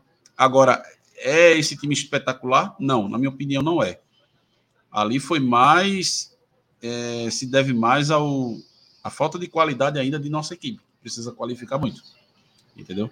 E aí a gente tem o quê? Temos um miolo de zaga que a gente não confia. Temos uma cabeça de área ali que não é tão, tão bem, não é bem protegida. Eu vi o pessoal reclamando que o Santa Cruz está trazendo muito volante. Ora, a gente precisa também proteger, é, é, de uma proteção, né? A nossa, a nossa defesa não é muito bem protegida. Assim eu, eu tenho visto, né? E aí a gente cai ali no, no, na ponta direita ali com o Lucas Silva, que infelizmente não está dando conta do recado, né? Começou bem, mas caiu drasticamente. Sobre aí... o Wagner, sobre a cabeça de área, a gente tem duas boas notícias, né? Que Emerson, que veio do Sampaio Correia, é, foi regularizado, né? É, ele já vai estar disponível para esse próximo jogo. É, provavelmente ele não vai entrar como titular, mas vai estar disponível no banco. E também Daniel Pereira, né? Tá, começou a fazer a transição para voltar a, a treinar com bola, tudo mais. Talvez no próximo jogo, não esse contra o Nacional, ele possa estar disponível para jogar parte da partida. É, como é que você vê é, esses dois jogadores? É, também está chegando aí, né? Mas Wagninho ainda só vai se apresentar na semana que vem. Mas temos aí dois, dois volantes chegando, né? E Daniel Pereira já é antigo, mas temos Emerson aí. Veja, é, a minha expectativa vai ser em torno de como vai se comportar o Emerson, né? Vem aí do Sampaio Correia, né? É, tá tendo aí. É, é, é não estava parado como tá o Daniel Pereira, né? Daniel Pereira tá aí há um tempo parado, a gente sabe que o jogador leva um tempo para recuperar o ritmo, recuperar a forma, recuperar Dois meses, tá? Dois meses já parado. Conta, isso conta bastante, ainda mais num campeonato de tiro curto como esse, que é a Série D. Um campeonato também intenso, vamos assim dizer, né? Em um campeonato intenso, cancha pesada, um cara que está voltando aí de contusão é complicado. Então, eu não espero grande coisa. Num primeiro momento, eu não espero grandes coisas do Daniel Pereira. Vagninho, cara, vê só. Eu não sei se é presente de grego, mas assim, eu vi muito chapo do Timbucast falar que Vagninho é uma boa para o Santa e tal. Para mim é uma incógnita, né? não seria o principal nome. Mas já que trouxeram, vamos ver né, se ele encaixa bem aí com o Emerson, né? É, é bom salientar que ambos os jogadores já tiveram já tiveram Felipe Conceição como treinador, né? Isso que eu ia até falar e tu me lembrou. Felipe, isso aí foi indicação de Felipe Conceição, que teve passagem no Náutico, trouxe aí o Vagninho, né? Indicou e indicou esse Emerson, né? Teve uma passagem recente no Sampaio Correr. Ainda que a passagem dele no Sampaio tenha sido apagada, né? E ele foi justamente demitido naquela derrota aqui contra nós aqui, 3 a 1 Mas a minha expectativa é essa, é principal em torno de Emerson, que ele encaixe e consiga dar um, sabe, dar uma estabilidade maior ali na proteção da nossa defesa ali. Porque eu acho que é muito mal protegida o miolo de zaga da gente. Certo? E o Santa Cruz eu concordo com, com o Gamboa também. É um time que fica atrás, não marca direito e não contra-ataca. Ou seja, presa fácil para qualquer adversário. Cabe a, a, ao treinador arrumar isso daí. Porque isso é treinamento. Entendeu? Hugo. Analisar bem as peças. E... De, deixa eu te fazer uma pergunta. Você acha que. Vamos ao, ao, ao mundo fictício, né? A, a, a terra do nunca. Digamos que Daniel Pereira volte e não se machuque mais durante esse ano. Você acha que ele tem uma função a cumprir nesse, nesse time aí, que está aí hoje? Olha, é, primeiro acho que foi muito importante sua colocação nesse mundo fictício, né? Que é uma coisa que eu particularmente não acredito. Né? Porque o rapaz, me perdoe. É, é, importante também comentar que a gente praticamente não tem departamento né, de, de, de recuperação de jogador. Enquanto em outros clubes é, os jogadores passam 7, 10 dias para se recuperar, no Santa Cruz passam-se meses. Né? Isso não é coincidência. Né? Eu não vejo isso como coincidência. Eu vejo como falta de estrutura mesmo. Mas acontecendo isso, né, Daniel Pereira, para mim, desde que ele veio e desde que ele foi renovado o contrato, é, para mim, ele nunca me encheu os olhos. Né? Mas é aquela velha história. Em jogadores né, de um nível técnico tão baixo, ele acabou né, se destacando um pouco. Ele era o mais próximo que a gente tinha no elenco de dizer que era um primeiro volante. Né? Porque a gente passou o ano inteiro sem ter um verdadeiro primeiro volante. E ele também não é. Mas ele começou a ser forçado tanto a jogar de primeiro volante que ele né, teve uma certa teve uma certa qualidade um pouco diferente ele estabilizou-se, né? É, exatamente. Que, assim, ele acabou se acostumando com a posição e jogando ali. Né? Baraca nunca teve chance no time. Né? E engraçado, para mim, um dos melhores jogos que a gente teve no ano, claro que tem a, a mística do clássico, né? mas um dos melhores jogos que a gente teve no ano foi a gente jogar com Anderson Paulista e jogar com Baraca no meio. Foi onde a gente teve mais proteção. Onde, para mim, a gente pegou um, um, time de maior nível de dificuldade e a gente não levou gol, né? Mas enfim, é, eu quero eu quero entrar nessa nessa questão dos volantes porque é, eu começo já a me preocupar com a insistência de Felipe Conceição com os volantes, é, tendo em vista que eles não estão rendendo. Eu entendo que ele precisa repetir time para poder manter um padrão, mas manter jogadores que não estão rendendo, né? E aí eu, eu não entendo uma coisa assim muito forte na minha cabeça. Veja, a única explicação para mim de Anderson Paulista ser banco desse time, desses volantes que estão aí, é ser uma opção de segundo tempo. Para mim é a única explicação. Porque se for para é, é, mostrar em questão de rendimento, para mim, é, Anderson Paulista é muito à frente dos dois volantes que a gente tem. Inclusive, para mim, até o próprio Ítalo Henrique, que eu também não acho esse jogador todo. Mas pelo menos o, a, o, as formas que ele entrou, os jogos que ele entrou, ele demonstrou um pouco mais de, de qualidade e um pouco mais de melhora no passe. Então, Ítalo Henrique, acho... ele cadencia. Ítalo Henrique, ele cadencia mais o jogo, dá uma tranquilizada, né? Faz o time prender, segurar um pouco a bola. Exatamente. E, e isso foi uma das coisas que faltou ao Santa Cruz no domingo contra o Campinense, segurar a bola. O Santa Cruz não segurava, parecia que tinha uma parede. A gente afastava a bola, a bola voltava. Não, não segurava. Exatamente. Mas o que é que há com o Paulista, que estamos no segundo técnico esse ano e nenhum dos dois é, fez uso dele? E o que é engraçado é que Anderson Paulista vinha bem. Exato. Ele vinha Exato. bem, vinha no acrescente, né? Exato. Vinha no acrescente. Até o jogo contra o Petrolina, era, assim, a meu ver, pelo menos, eu, Wagner, falando, era a nossa, a nossa melhor peça de meio. Era o que melhor vinha se apresentando. E de repente o cara. Essa, eu não consigo entender a lógica dessa turma, não consigo. Eu também Sinceramente, não. eu não consigo, cara. Porque se você tá vendo ali uma peça que tá rendendo e você vai tirar. Bom, eu também aí o que, é que acontece? Você perde o melhor momento do jogador, porque o jogador, ele, ele, ele sem estar tá atuando, sem estar tá como, como titular, sem estar tá com minutagem, né? Que é uma palavra que a turma passou a usar, virou moda, minutagem, rodagem e tal. O cara vai perdendo ritmo. O, o, o jogador ele não tem chave liga-desliga, e a gente sabe muito bem disso. 2020 está aí, e não, não nos deixa mentir aquela história do ah, o Santa Cruz classificou, desliga a chave para descansar. Vamos agora para o quadrangular do acesso, liga a chave de novo, e nessa a gente se lascou. Porque engasgou a ignição, tinha feito um, um, um, feito carro velho, não foi mais. Eu sei que teve as cachorradas que teve que, para mim, o que atrapalhou foi aquelas cachorradas ali. Mas é isso. Voltando, eu só quis usar o exemplo, o exemplo né, da chave liga e desliga, que usou-se muito isso naquela fase que o Santa deixou de vencer na Série C de 2020. O jogador é igual.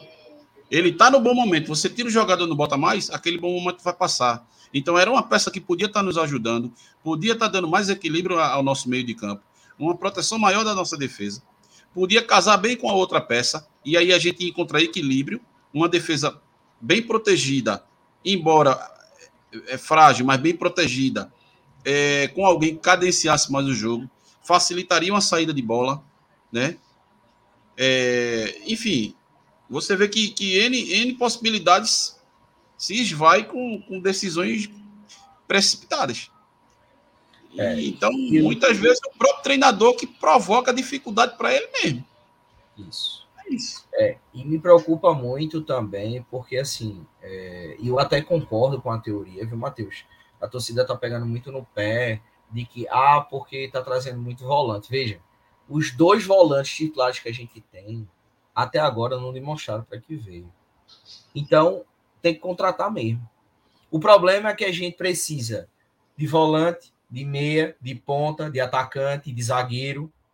Aí, realmente, quando a gente deixa olha para o contexto geral. Deixa eu fazer um gancho. Deixa eu fazer um gancho com a sua fala. De atacante, parece que a gente vai estamos resolvendo, né? Parece que a novela Mullen vai ter um fim, né? Saiu decisão judicial lá, lá na Justiça da Paraíba e parece que ele está liberado para exercer a profissão dele, né? Que é o futebol. E ele está treinando já no Arruda, já está treinando. E só está faltando essa questão mais burocrática para ele começar a, a, jogar pelo Santa Cruz. Millen. E aí? Ele é, um, um, ele é um, um péssimo atacante que só fez um gol em dois anos? Ou ele é um bom atacante que teve a carreira prejudicada por, por lesões? Veja. Olha, é... eu, eu, sei que ele, eu sei que ele teve. A pergunta foi para mim ou foi para o Hugo? Não, não, pode responder, Wagner. Se foi para você, me perdoe, que eu estava olhando aqui, dando a passagem de notícias aqui, eu peço desculpa. Mas assim, eu soube que ele teve lesão, né? Não sei até onde isso foi suficiente para atrapalhar o desempenho dele enquanto atacante. Mas eu vou esperar, eu, torço pra, eu vou torcer para que dê certo. Se não marcando gol, mas ao menos auxilie, né, municiando ali Pipico e criando situação de gol. Tipo Luizinho em 2015. Luizinho não era muito de fazer gol, perdia até gol embaixo da barra. Feito Luizinho perdeu um gol embaixo da barra na Fonte Nova e outro lá na Serra Dourada. A barra aberta ele chutou para fora. Mas era um cara extremamente útil, o Luizinho Bigode. Né? Aquela jogada dele ali, caindo pelas pontas ali. Enfim, funcionou, funcionou bem. Eu torço para que aconteça o mesmo com o Milen aí. Teve, Fala, Hugo. te- Teve um jogador no Náutico também, que eu sempre me recordo dele quando a turma reclama de um jogador que não vem para fazer gol. Teve um jogador do Náutico com ponta direita. Ele, ele, é- é- não, é- eu só quero dizer Haldane, mas não é Haldane. Haldane é o volante. Um outro jogador que era até na época que o Náutico estava na Série A e ele, ele foi contratado depois pelo Fluminense. É, É, assim, Ra- o cara Rainer? É, é Rainer. É, não, mas acho que não é Rainer. É, é Ra alguma coisa. Não estou lembrando o nome, o nome dele exatamente agora. Não sei se é Rainer, não. Mas enfim, era. Era Rainer mesmo, né? Com, com qual é que tá dizendo aí. Ele, ele, assim, ele era o pulmão do time, entendeu? E ele realmente não fazia gol.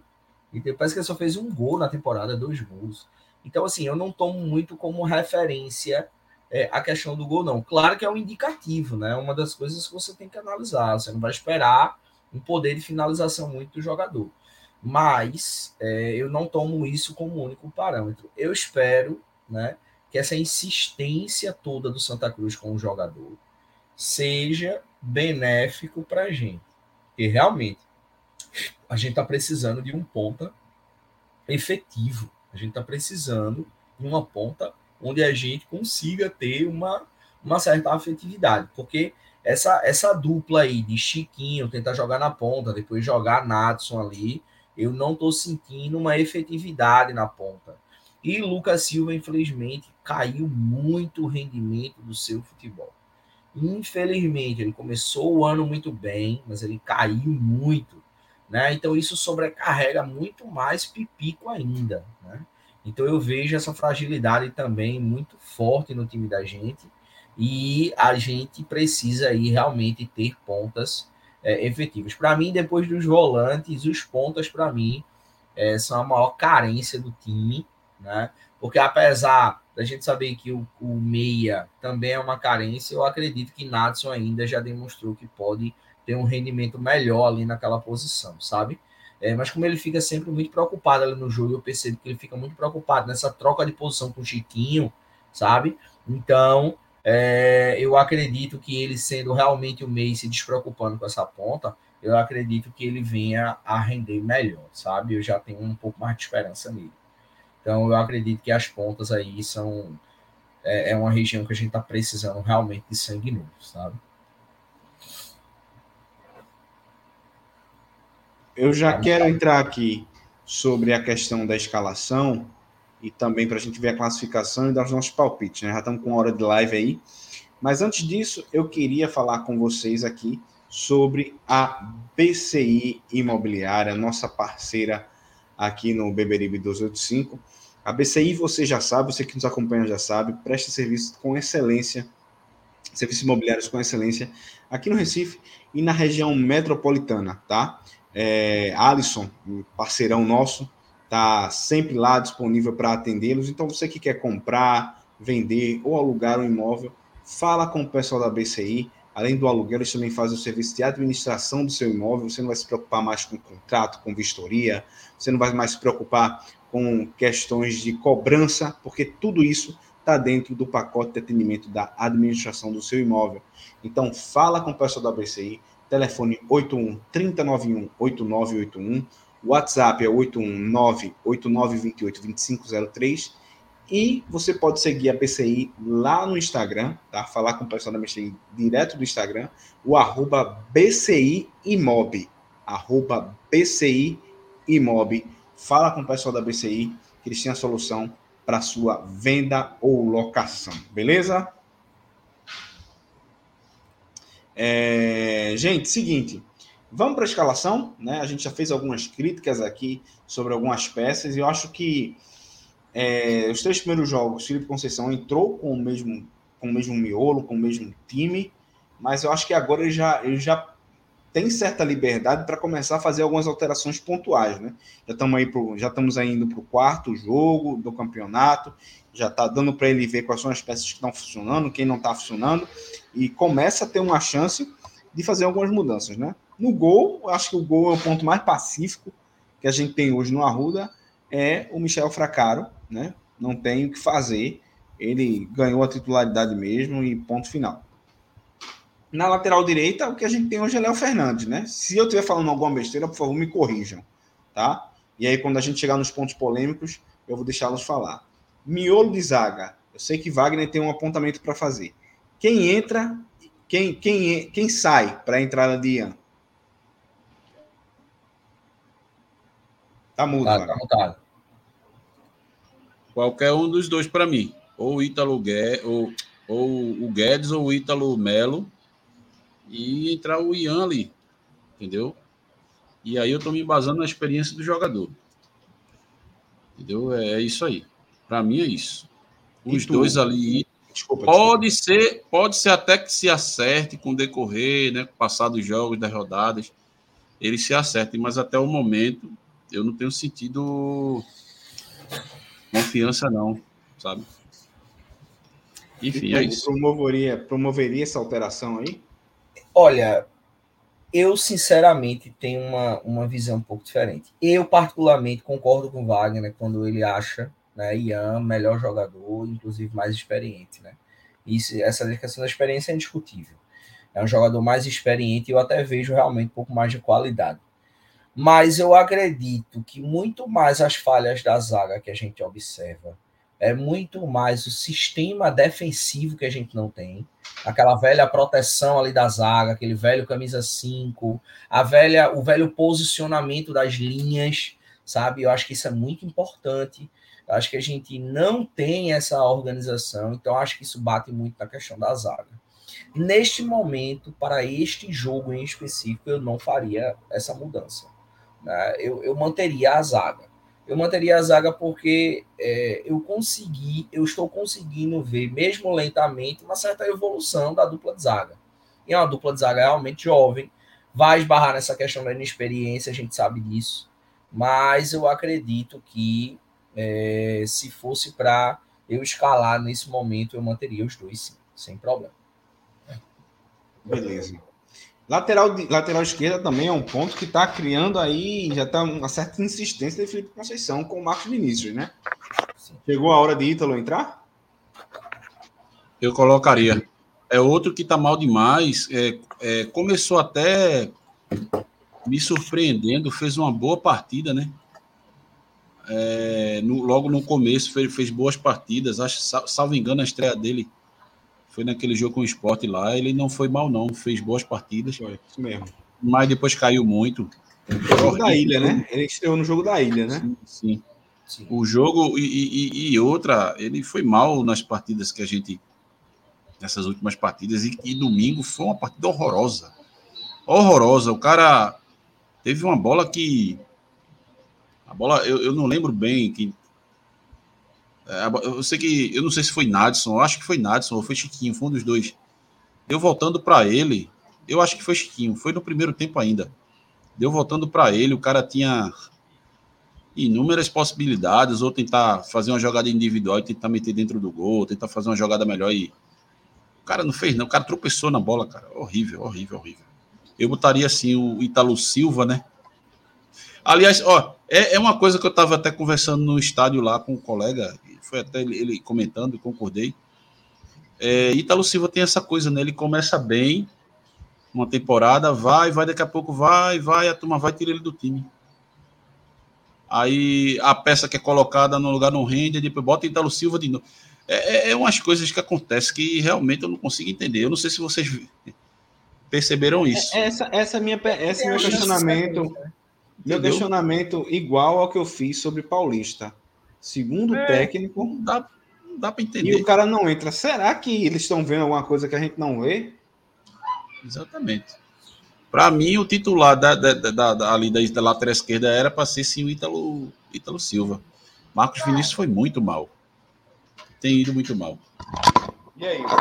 É, eu tô correndo aqui para dar uma procurada, porque eu tenho quase certeza que a gente fez a contratação de um outro, de um outro lateral.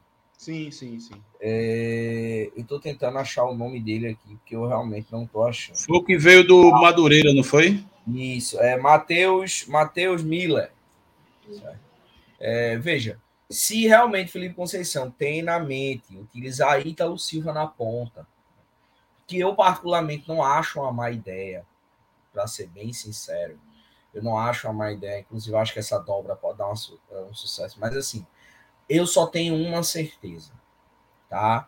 O, o, lateral esquerdo que a gente tem hoje, o Marcos Vinícius, sem condições. Certo? Isso é uma, é uma sequência de jogos assim, de erros assim, muito grandes. Ele, inclusive, destoa muito em questão de, de dificuldade realmente do time. Ele, quando chegou, nem, não, é que ele jogou, não é que ele jogou ruim, não, mas ele sempre fez o feijão com arroz, certo? Mas agora nem o feijão, nem o arroz, nem um molho, entendeu? O prato tá vazio, entendeu? Então, assim, é, não tem condição, ele tem que pegar banco, certo? Ele tem que tem que, tem que pegar um banquinho para ver se volta alguma coisa para o prato, porque é lamentável. É, ou utiliza o Matheus Miller, ou então né, é, coloca o Italo Silva para jogar, porque a gente tem uma fragilidade enorme na lateral esquerda. Então, se tem uma posição que eu mudaria, com certeza, sem dúvida nenhuma, seria a lateral esquerda. Oh, é... Poxa, tá escapando a ideia, rapaz. Tu tava falando de.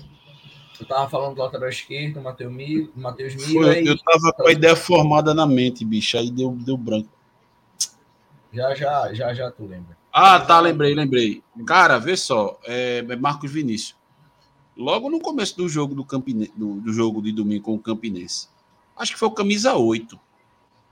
Caiu em cima dele. Ele não conseguiu dar combate no cara, não, pô. O cara botou para cima, ganhou no físico, foi levando, levando, levando, conseguiu escanteio. Primeiro escanteio do jogo. Foi uma, é, foi uma jogada até perigosa. Tá, tudo bem que a, bola foi cortada, foi para escanteio, mas podia redundar num lance muito perigoso. O, atacante, o, o, o, jogador do Campinense ele, ele conseguiu se impor de uma maneira muito perigosa. E Marco Vinícius não segurou. Já foi o, o, o prenúncio de uma partida ruim dele. Ficou na minha cabeça esse lance. O cara, é. físico, o cara não conseguiu. Eu lembro, eu lembro desse lance. Eu lembro bem nitidamente. Foi bem no começo do jogo. Vamos lá. Outro ponto polêmico do, no, no time. Cabeça de área. E aí? Para mim, eu tiraria Ítalo, é, eu tiraria o, Fábio Bigode e entraria com o Anderson Paulista. Assim, para não precisar mexer nos dois. É, Fábio Bigode, para mim, muito mal, assim, sabe? Erra muito passe. Um cara que deveria ser o homem do passe.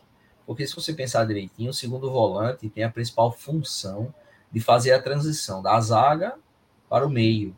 Apesar dele não ter um chamado primeiro volante, então os dois dividem essa função de transição, mas o segundo volante é, e o que veio com esse status de maior qualidade por ter qualidade no passe, né? Eu não vi essa qualidade em momento algum, certo? Inclusive eu até brinco porque disseram que eu cheguei, acabei chegando atrasado no jogo do, do Guatu, né? Que foi na segunda-feira de noite, eu estava em aula e depois cheguei. Eu cheguei já estava rolando uns 15, 20 minutos. E aí, logo que eu cheguei, eu sou um rapaz meio né, descontrolado no estádio, e aí eu comecei a perceber o cidadão errou um passo, errou dois passos, errou três passos, que eu perguntei, quem é esse, né, esse rapaz aí? Aí a turma dizendo, mas rapaz, o cara tava bom agora, só foi tu chegar que o menino começou a errar a bola. Eu disse, pronto, deu bom agora, né? E aí o cara, aí parece que a zica continuou, porque o cara vem errando o restante do jogo todinho. Porque contra o Campinense é a mesma coisa. Então, meu amigo, me perdoe, mas assim, Fabrício Bigode, que vem com esse status para ter, ter uma qualidade de passe, e o cara parece que erra mais do que pingo. Então, assim, me perdoe, sem condição, também pegaria um banquinho sem problema nenhum. Eu concordo com o Hugo, eu colocaria o, o, o Anderson. Agora sim, não estou querendo aqui defender o atleta, o Fabrício. Mas, assim, eu acho que isso pode até se dever a ele não ter ainda entrosado com a equipe. O ritmo não está sendo o ideal, até porque ele vinha parado já há um tempo, né? Entendeu? Mas eu concordo com o Hugo. Tiraria o Fabrício, o Fabrício. Falei Fabrício porque é um colega que tem esse nome, é, é bem parecido. Mas eu tiraria o Fabrício Bigode e eu ia colocando ele assim, decorrer das partidas para ele ir pegando o ritmo no decorrer das partidas. Hum, sabe? A única jogada de destaque dele que eu vi até aqui foi o chute que ele deu no primeiro tempo que foi um bom chute que ele pegou ali da intermediária que o goleiro do Campinense rebateu. Foi a única coisa, mas de, de resto é banco e tentar acertar ele nos treinos e entrando no decorrer das partidas. Agora, acho que é fato que provavelmente o Emerson entra durante o jogo, né? Acho que Emerson faz a estreia dele já, talvez entre no segundo tempo, mas isso aí vai depender da parte lá, lá do jogo. Deixa eu tocar em outro nome aqui. Chiquinho. Eu acho que ele Bom, não sai, não, né? Chiquinho, eu acho que Chiquinho não sai desse time, né? Apesar de estar tá merecendo o banco. Vê né? só, Matheus. Chiquinho, eu entendo o seguinte. Sabe aquele material que já está fatigado? Que já está fatigado, aquele refrigerante que já não tem mais aquele gás. Eu vejo, eu vejo Chiquinho. Tá choco. Chiquinho tá choco. Já, você abre a, a, a, aquela garrafa PET, você abre, não faz nem aquele. Nem isso faz, né? Fala um negócio bem assim. É bem que você está tomando que suco de xarope de, de Coca-Cola, um exemplo. Mas é o seguinte: é, o momento que o Santa Cruz teve uma queda drástica, e aí é uma visão minha, sintam-se à vontade para discordar, tanto vocês aqui, meus colegas de bancada, como você que está aí do outro lado da tela. O momento que o Santa Cruz teve aquela queda abrupta da partida, que foi, que foi a hora que o Santa Cruz ficou realmente encaixotado no jogo de domingo, foi quando Chiquinho saiu. Chiquinho e Natson. Quando eles dois saíram, o Santa Cruz, ofensivamente, se já não tinha muita coisa, deixou de existir. Eu tive essa percepção. Certo? Então, aquela história. É um jogador que não é o craque que alguns pintam, não é a principal peça que é pintada e alardeada, mas, tipo, quando saiu, o time se ressentiu. Eu digo que não é uma das principais peças, porque Chiquinho ele não está jogando a, bola que se fala, ele não está. Assim, fazendo um comparativo de 2020 com hoje, com, com, com, com o ano atual, com o ano corrente, Chiquinho jogou muito mais bola em 2020. Era público e notório. E agora a gente não está vendo isso. Até escanteio o Chiquinho está errando. Entendeu? Então, agora, beleza. Em que peça que domingo eu ainda acho que no primeiro tempo ele, ele sabe, criou, assim, deu algum, fez alguns passes bons, né? Procurou distribuir melhor. Eu já acho que ele fez uma partida melhor do que o jogo anterior, que tinha sido com o Potiguar. Eu já acho que ele jogou um pouquinho melhor. Mas é isso. Intensidade não, não dá nem para. O cara já tá cansado já. E aí, mas se Chiquinho sair, Hugo, quem é que entra? É, não, essa é a minha pergunta. Era exatamente não, esse meu argumento. Eu, eu perguntei primeiro, te vira. Veja, só se botar Felipe Conceição para jogar. Porque. E Felipe Conceição já foi jogador. O meio que a gente tem quem é? Porque o único que eu me lembro de banco de entrar é Marcelinho. Quem entrou foi Marcelinho que. Que foi, infelizmente, muito mal. Mas toda vez que eu falo de Marcelinho, eu gosto de relembrar. Veja, é um menino da base. Querer trazer resultado dele agora. Não adianta jogar no fogueira. Entendeu? Não adianta. Ele e David é a mesma coisa. Os dois a mesma coisa. Tem que ter paciência com os jogadores. Certo? Então, assim, é, vai colocar vai colocar Chiquinho, vai tirar Chiquinho, aí vem minha pergunta. Porque eu acredito muito que Chiquinho e Natson estão jogando porque a gente não tem um ponta. A gente não tem um ponta. A partir do momento que a gente tiver um ponta, eu não acredito que Chiquinho e Natson vão jogar juntos. Então a gente está precisando muito de um jogador de ponta efetivo. Tá? E é, mais, é mais uma contradição de Felipe Conceição, porque ele falou que Ítalo seria um, trabalharia de ponta, né? Isso. Aí eu exatamente ponta esquerda, né? Joga. Exatamente. Concordo plenamente. Se o cara vai jogar de ponta e ele pode jogar, e principalmente ali na esquerda, então, até como opção de banco, seja Natson, seja Chiquinho, é, eu acho que o time teria uma mudança de postura, entendeu? Então, eu não consigo observar né, essa, essa dificuldade né, é, que a gente tem de colocar Ítalo Silva de ponta, entendeu? Se é que ele quer, realmente quer utilizar Ítalo Silva de ponta. Então isso me preocupa bastante. É, e aí, voltando à sua pergunta, tirar Chiquinho, tá, tudo bem. Chico não tá rendendo bem, concordo. Ele erra muito, erra cruzamento, ele erra muita coisa, concordo. Mas colocar quem, cara? Tá? Vai jogar três volantes? É uma possibilidade também. Até o próprio Ítalo, o Ítalo Henrique para jogar, certo? Num jogo fora de casa, eu não descartaria essa possibilidade. Mas eu ainda não vejo um momento de troca para Chiquinho. Para mim, minhas mudanças no time seria a lateral esquerda e seria no, vo no volante tá? Eu, eu entraria com o Anderson Paulista. É, o restante do time, por falta de opção mesmo, eu manteria o restante do time. Vamos falar de classificação, porque acho que o restante do time é o que tem mesmo e pronto, né? Não, vai, não tem mais pontos polêmicos a serem comentados. É, atualmente o Santa Cruz está na terceira posição, né? É, por questão de saldo de gol. Primeiro é o Souza com seis pontos, Nacional com seis pontos, Santa Cruz, seis pontos. Campinense com quatro, Pacajus com quatro, Potiguar, Potiguar, Potiguar com quatro, Iguatu com três e Globo com um. Tá? Vou resumir bem o que é que eu acho que a gente precisa. A gente precisa de uma vitória que todo mundo empate. Para mim é o ideal. Tá? O ideal Olha, é, é, Seria isso para mim. Fala, fala, Wagner. Olha, Matheus, veja só.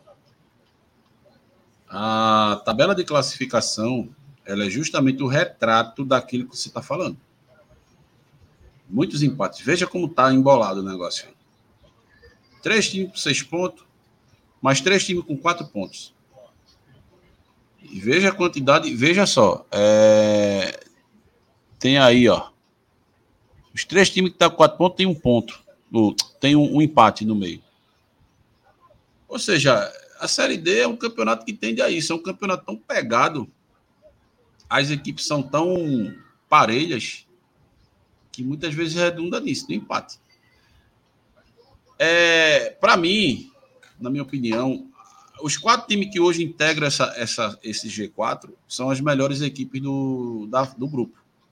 Souza, Nacional de Pato, Santa Cruz e Campinense. São as melhores equipes. Entendeu? É, o, que, o que doeu bastante naquele jogo lá de, de Mossoró foi que o Santa Cruz estava com a vitória na mão, cara. A gente podia estar numa situação bem mais confortável aí. Né? Que, o que faria que, com que um empate fosse esse é sensacional para nós. E, o, e olha que o Santa Cruz poderia ter saído de lá de Mossoró com um empate, né? Resolveu ficar de trocação com o adversário no momento que não podia mais. Tinha passado o momento de ganhar o jogo e ainda assim mas enfim, Engraçado assim, que muda treinador, né, Wagner? E a gente levou uma virada da mesma forma na Copa do Nordeste contra o Ferroviário. Se você lembrar, foi exatamente foi. a mesma coisa. E foi o primeiro tempo que o Santa Cruz abusou de perder gol. Era para o Santa Cruz ter matado o jogo ali. E ali morreu a chance de classificar, né? O, o reflexo do Santa Cruz é o seguinte: o jogo começa, a gente fica pedindo a Deus para não levar um gol. Porque se levar, a gente não tira. A gente faz um gol, a gente fica pedindo a Deus para segurar o, o, resultado, porque se levar um empate é capaz de levar a virada, sabe? É isso que é isso que me incomoda muito nesse time do Santa Cruz e nos últimos times que a gente vem formando. Não temos um pingo de confiança no futebol que é jogado.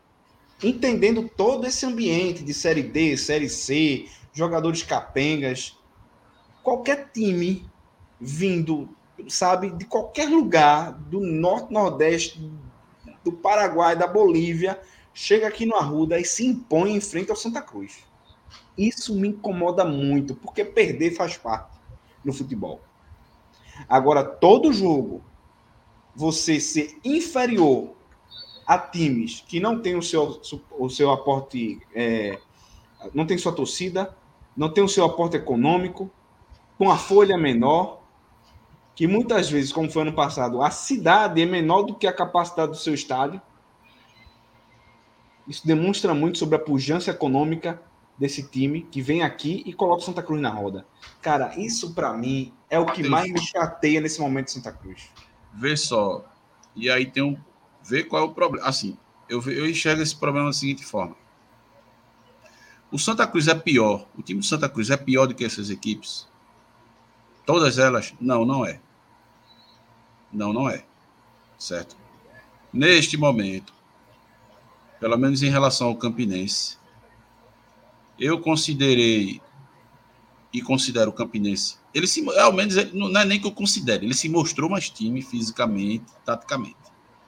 Mas o Santa Cruz é o pior time dessa, dessa chave? Não é, na minha opinião, não é. Ele, ele é equiparável, no mínimo ele é equiparável. Aliás, no mínimo não, dentro da média ele é equiparável às outras equipes. E aí a gente tem um fator que pesa contra, por quê? Dessas oito equipes que está aí, o único que tem a pressão, a gigantesca pressão e obrigação de subir, até porque é um clube pesado, eu não vou nem dizer que é o maior, é o, eu não estou nem falando nisso, porque a gente está tão, uma, tá, tem tanta dificuldade, são tantas as dificuldades que até anula, né, essas coisas que a gente poderia ter ao nosso favor, peso da camisa, essas coisas que a gente sabe que não entra em campo. Mas assim, o Santa Cruz é um clube tão é um clube, é um clube pesado. E o que é que eu digo isso? Tem um patrimônio grande que essas equipes não têm. A gente tem uma torcida. Bicho, se você juntar aí todos os jogos aí que teve na Série D, não, não, não, não, não, consegue, não, não consegue bater o, os públicos que a gente tem colocado no total. Aliás, esse público de 30 mil, se você pegar o toda a rodada da Série D não conseguiu atingir. Por aí você já tira. Essas outras equipes não, pô. Muitas dessas equipes têm apoio da prefeitura. Se você for olhar, tem lá. Prefeitura da cidade de não sei o que, tem lá. O estádio é municipal, sabe? O futebol é aquele acontecimento de fim de semana que acontece. Eita, tal time vai jogar, vamos lá, vamos pro jogo. E morre ali. O Santa Cruz não, pô. Então, você vê que o time do Santa Cruz, que não é um time hoje, infelizmente, não é um time organizado, ainda não é um time arrumado, tal qual foi em 2011, tanto que tanto que a gente conseguiu o acesso. Foi difícil, foi apenas dura, foi. Mas era um time competitivo, era um time brioso, era um time que jogava com a torcida, trazia a torcida para junto. E eu digo, eu fui para jogo contra o Guarani de Juazeiro, fui para o jogo contra o Alecrim, fui contra o Santa Cruz de, de, de, do Rio Grande do Norte. Em nenhum momento o Santa Cruz. Não que o Santa Cruz tenha atropelado ele, mas assim, esses, esses times não dominaram o Santa Cruz no Arruda, não. Eles jogaram atrás. O Santa Cruz empurrava ele lá atrás. A dificuldade era para fazer o gol. Era para fazer o gol. Mas o Santa Cruz se impunha. De uma certa forma ou de outra, se impunha. O jogo contra o 13 de Campina Grande aqui foi 0 a 0 Foi um jogo dramático difícil, mas as melhores chances do jogo foi do Santa Cruz. Pegue o tape lá e olhe. A gente lá em Campina Grande, é, é, perdendo de 3 a 1 a gente conseguiu lá um empate e não virou por pouco. Quer dizer, você vê que é diferente. Era um time organizado, time arrumado. Esse ano não, a gente não tem um time organizado. E o que é pior, vai jogar em casa, tem a pressão da torcida, aí tem o jogador se aperreia, termina se aperreando dentro de campo, e a gente vê aquele negócio, mistura o fato do time não estar tá pronto para a competição com a pressão que é natural. A torcida vai, apoia, apoia, mas em um determinado momento do jogo, quando o negócio não anda muito, começa a vir reclamação, o jogador fica ansioso. Então, eu acho que são esses fatores, cara, que acaba fazendo com que. Claro, também tem o erro técnico do, do treinador, né? Tem os equívocos que o treinador tem a mexida errada, tem a substituição errada, tem a escalação equivocada. A gente mesmo deu exemplos aqui de jogadores que poderiam estar, no, é, ter a titularidade e não tem por, por um motivo que só o treinador pode tentar explicar. Mas é bem, basicamente isso, é uma mistura de tudo, cara, infelizmente. Bora lá, palpites para o jogo de amanhã, para o jogo de domingo. Hugo, teu placar. Rapaz, de acordo com o que vem desenhando essa série D aí, meu placar é 1x0 Santa Cruz. Não dá para esperar jogo de muito gols, não. Então eu vou torcer que a gente consiga fazer um a zero, seja inteligente e que a gente consiga é, segurar esse resultado e trazer esses três pontos para Recife, para que a gente tenha uma boa sequência de dois jogos aí. E aí, Wagner? Pessoal, Santa Cruz e Nacional só se enfrentaram uma vez em toda a história. Um amistoso em março de 82. O jogo foi lá. Foi lá lá, lá em Patos, né? Santa Cruz venceu 2 a 0 em 82. Jogo oficial é o primeiro. Só para trazer aqui um pouco de curiosidade que essa equipe não é assim, não é um jogo inédito não. Mas veja, eu vou torcer muito para uma vitória nossa. Placar mínimo para mim já estaria de bom tamanho.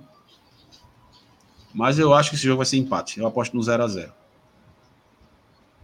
0 a 0 É. 0 a 0 eu explico por quê. Torço para estar errado. Para queimar minha língua. Mas veja, a gente tem pecado bastante na criação. Santa Cruz é um clube que não cria, é um time que não cria muito. Vamos jogar lá no campo pequeno, sabe? Não vai, não vai ser um jogo fácil não, cara. Espero que vença, mas eu aposto no 0 a 0. Aposto no 0 a 0 e mais Michael vai ser exigido. Eu, eu, eu, eu também acho que o Santa Cruz volta com empate. Tá? O que não seria ruim, Matheus? Não, não, não seria não. Porque nesse, nesse campeonato assim, o importante é você estar tá pontuando. Sempre estar tá pontuando. Se não dá para trazer os três pontos, um pontinho tá bom. Sabe? Especialmente fora de casa. Não dá para voltar com os três pontos. Um ponto tá bom. Eu fiquei muito mais arretado com o Santa Cruz lá contra o Potiguar, por quê? Não foi nem tanto pelo fato de não ter vencido. Claro, perdeu, perdeu chances clar, claríssimas. O gol que Galego perdeu é, é, é uma coisa horrorosa. Mas, cara, o empate ainda estava bom, porque você volta. Você não volta zerado. A gente estaria o quê? Na liderança.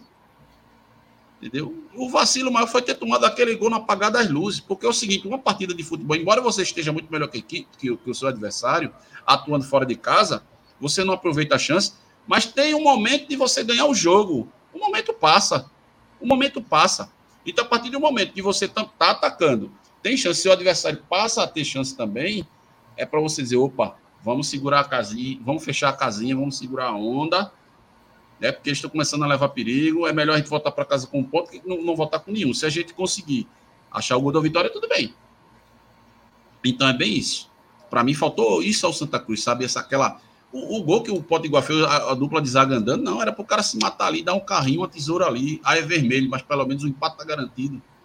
Não fizeram. Sabe? Então. É, até porque comprovando sua teoria, né, Wagner? É, a gente, se a gente ganhar todos os jogos em casa, a gente fica acima do ponto de corte né, do, do, do ano passado. Sim. Então, é, com certeza, o mais importante é pontuar, né? sem dúvida nenhuma. Trazer o um empate fora de casa e fazer nossa obrigação em casa, a gente com certeza vai ter um bom, um bom desempenho aí para a classificação. Mas algo está me dizendo que a gente vai trazer uma vitória assim. Deus lhe ouça. Tá, tá mutado. Né? E tanto 1 a 0 quanto 0 a 0 seria teríamos uma coisa boa também, que seria o segundo jogo sem levar gol, né? É, acho que também a gente precisa que a nossa, nossa defesa comece a ganhar mais confiança. Né? E só como dado, tem 11 meses que o Santa Cruz não ganha uma partida fora de Pernambuco. Então, pode ser que a gente volte a vencer contra o Nacional, uma partida de seis pontos, né? Porque se o Santa Cruz ganha do Nacional, ele passa o Nacional empurrando para baixo. Então, vamos torcer por essa vitória, sabendo que o empate também é um bom resultado. Então, é isso, senhores. Eu acho que temos um, um pré-jogo.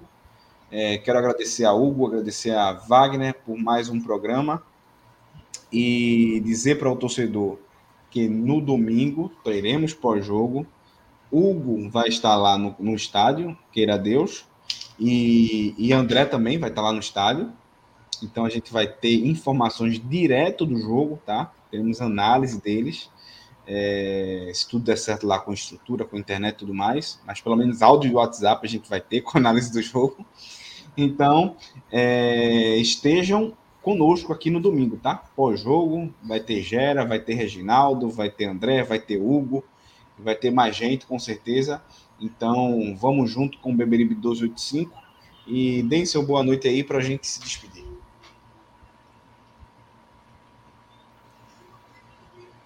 Boa noite. Boa noite, galera. Vamos, vamos descansar, vamos aproveitar aí o sábado. Porque domingo é aperreio. Domingo. Eu, eu já estou escutando o Haroldo Costa naquele grito estridente dele. Olha a bola na área, o cruzamento! Michael Milagre! E agora ele tá com o negócio de série D de drama. Série D de dramaticidade. Rapaz, olha, isso. deixa eu só lembrar uma coisa. Isso, velho, sério mesmo. Eu acabei me lembrando no jogo que a gente venceu o Betim lá em Minas Gerais. O jogo foi, foi na Arena, Arena do Calçado, algo assim. Teve uma bola, já estava 1 0 para o Santa Cruz. Haroldo Costa. Olha a bola na área, olha o Betim! Tiago Cardoso, milagre! Bicho, eu tava trabalhando nesse dia. Tava fazendo fechamento da loja. Matheus, nessa hora, eu botei minha cabeça na mesa. Já esperando o gol da bexiga do.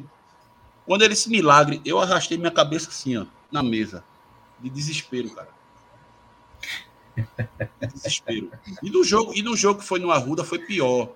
Porque tava um a um. Acho que a jogada foi de Wesley. Ou foi o Wesley, ou foi o outro que veio, que veio jogar aqui. Que jogou na Série A com a gente que era do Betim. Era Marion. Mariano. Olha a bola na área, Marion! Aí foi aquele silêncio, aí. Passa a bola! De puta que pariu, velho. Teve outra cabeçada que Thiago espalmou. aquele bicho mata no coração. Então, eu já tô escutando ele, pô. Olha o Nacional, chegou na área, bateu! Michael, milagre! Eu já tô escutando isso. Vai ser isso. A tônica do jogo vai ser essa. E o jogo vai ser 0 a 0 a gente vai voltar com um ponto para casa.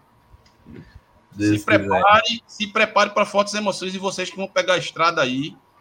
André, se prepare, porque vai ser, vai ser, vai ser barra. Espero que Santa Cruz vença, mas eu estou me preparando para esse tipo de jogo. É isso aí. Boa noite, Hugo. Boa noite, senhores. Mais uma vez um prazer estar com todos. É, desejo à Nação Coral aí um excelente final de semana e que, se Deus quiser, domingo a gente possa aí estar comemorando mais uma vitória, pelo menos um empate do nosso Santa Cruz, se Deus quiser.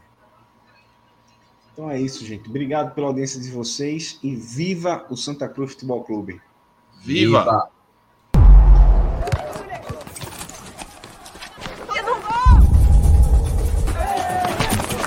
A gente sabe o que é ser brasileiro.